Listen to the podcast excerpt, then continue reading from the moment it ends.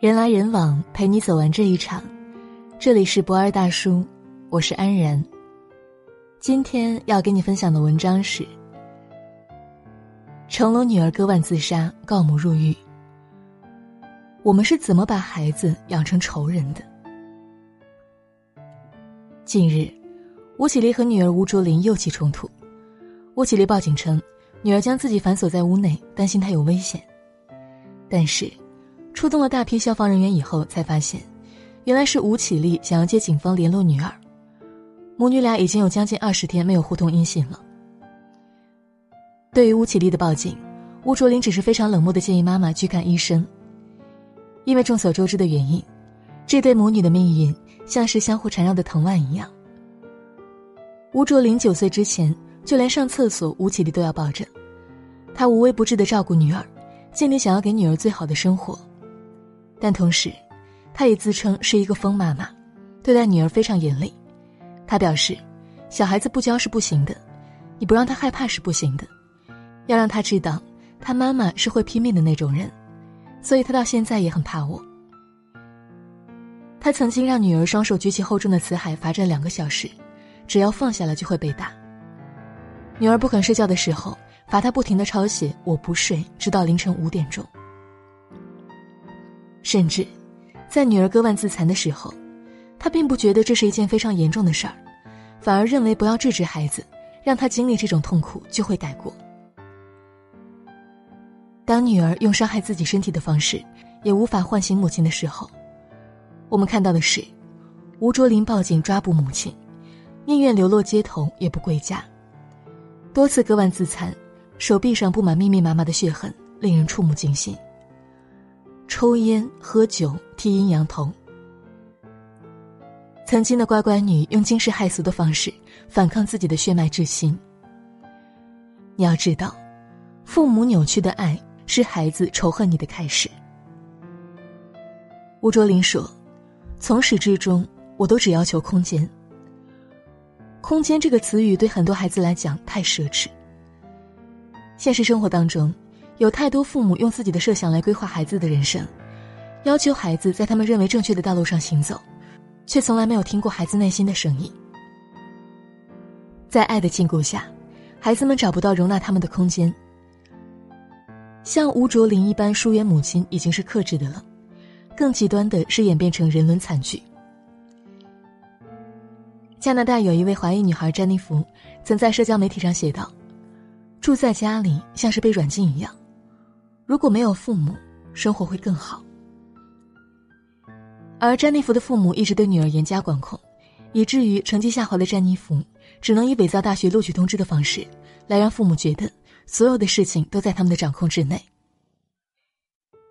即便上大学以后，父母对詹妮弗仍有各种不准：不准谈恋爱，不准化妆，不准跟朋友外出参加 party，等等等等。二十多岁的她从来没有去过任何朋友家里。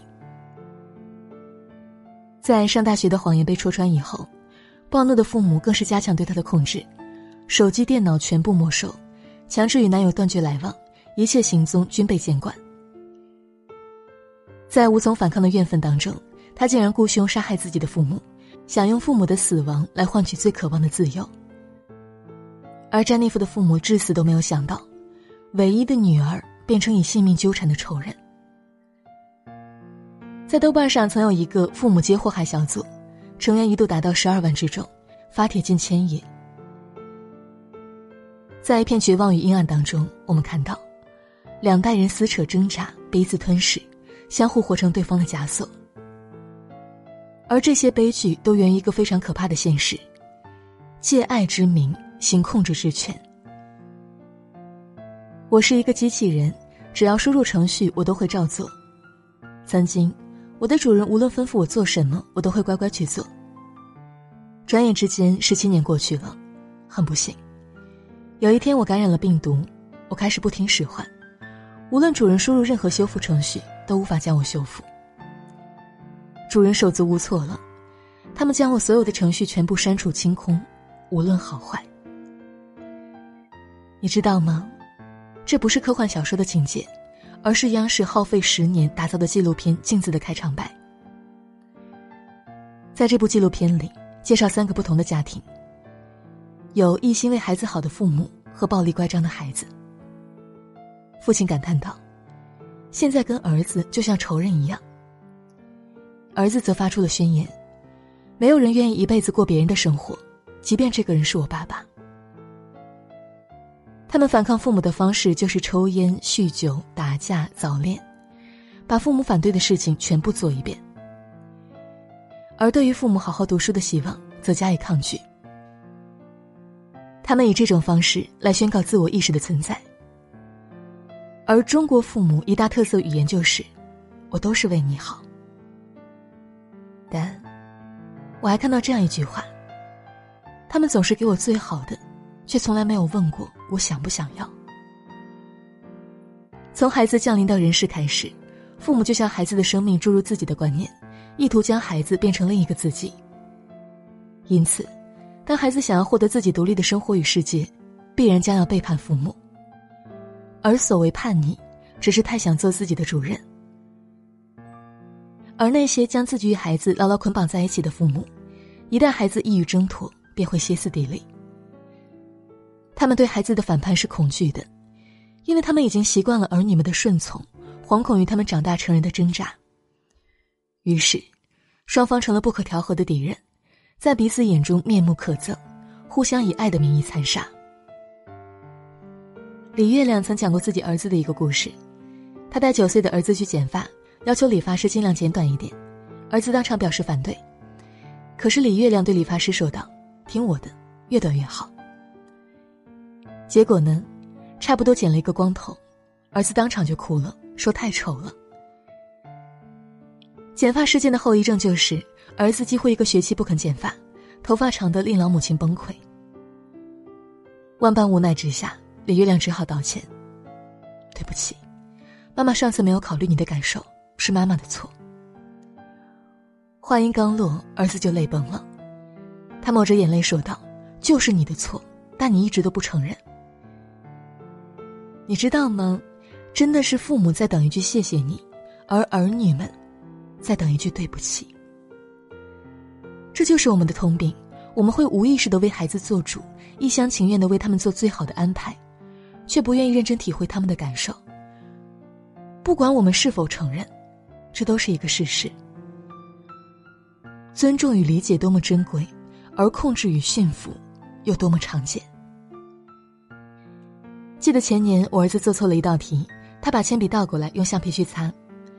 我觉得铅笔头的橡皮太小不好用，就拿了一块大橡皮给他，对他说：“小橡皮不好用的，我就喜欢用大橡皮。”大儿子头也不抬的对我讲：“我为什么要按照你喜欢的去做呢？我跟你不一样。”你知道吗？这句话真的是振聋发聩。我呆了半天，回忆起好像我在二十岁的时候也对我妈妈讲过类似的话，而现在。六岁的儿子把这句话还给了我。我看着眼前这个小人儿，竟然有一丝暗暗的欢喜。我分明感到，小家伙正在一点一点的试探他在这个世界的定位。你要记得，孩子们的每一次任性与叛逆，都是对做自己的尝试。他们在积蓄力量，来迎接生命中的海阔天空。我在网上看到这样一个段子。中国式的亲子关系就是，你不听话就是错；中国式爹妈是倾其所有培养仇人；中国式独立时，没和爹妈翻脸就不算长大。其实，孩子渴望爱，父母也赋予爱。既然已经有了一个充满爱的开头，何不共同谱写一个明亮的结尾呢？亲爱的，千万不要因为爱把孩子变成仇人。既然相爱。何必相杀呢？愿每一位父母与孩子都能给爱找一个更好的出口。爱他就如他所示，而非只如你所愿。共勉。好了，今天的文章就分享到这里。人来人往，陪你走完这一场。我是安然。晚安。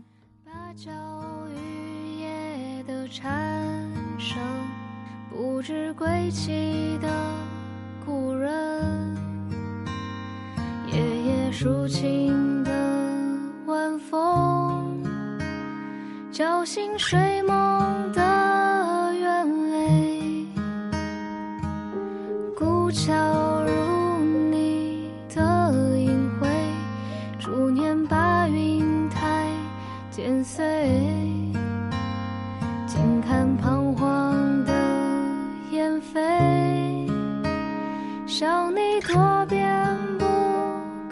追。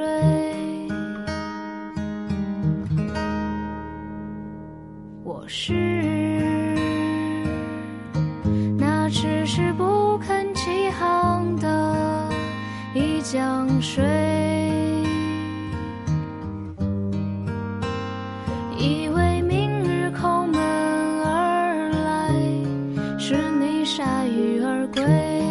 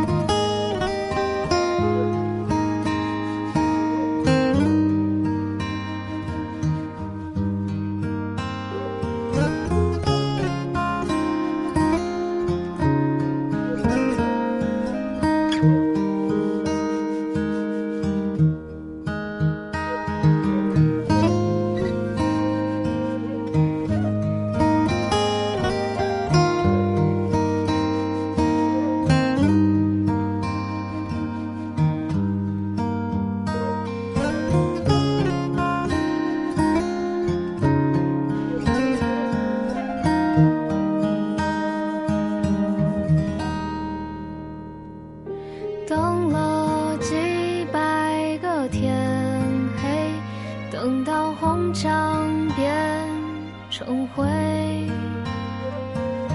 你化作一个尘薇，却是个尽惹是非。我是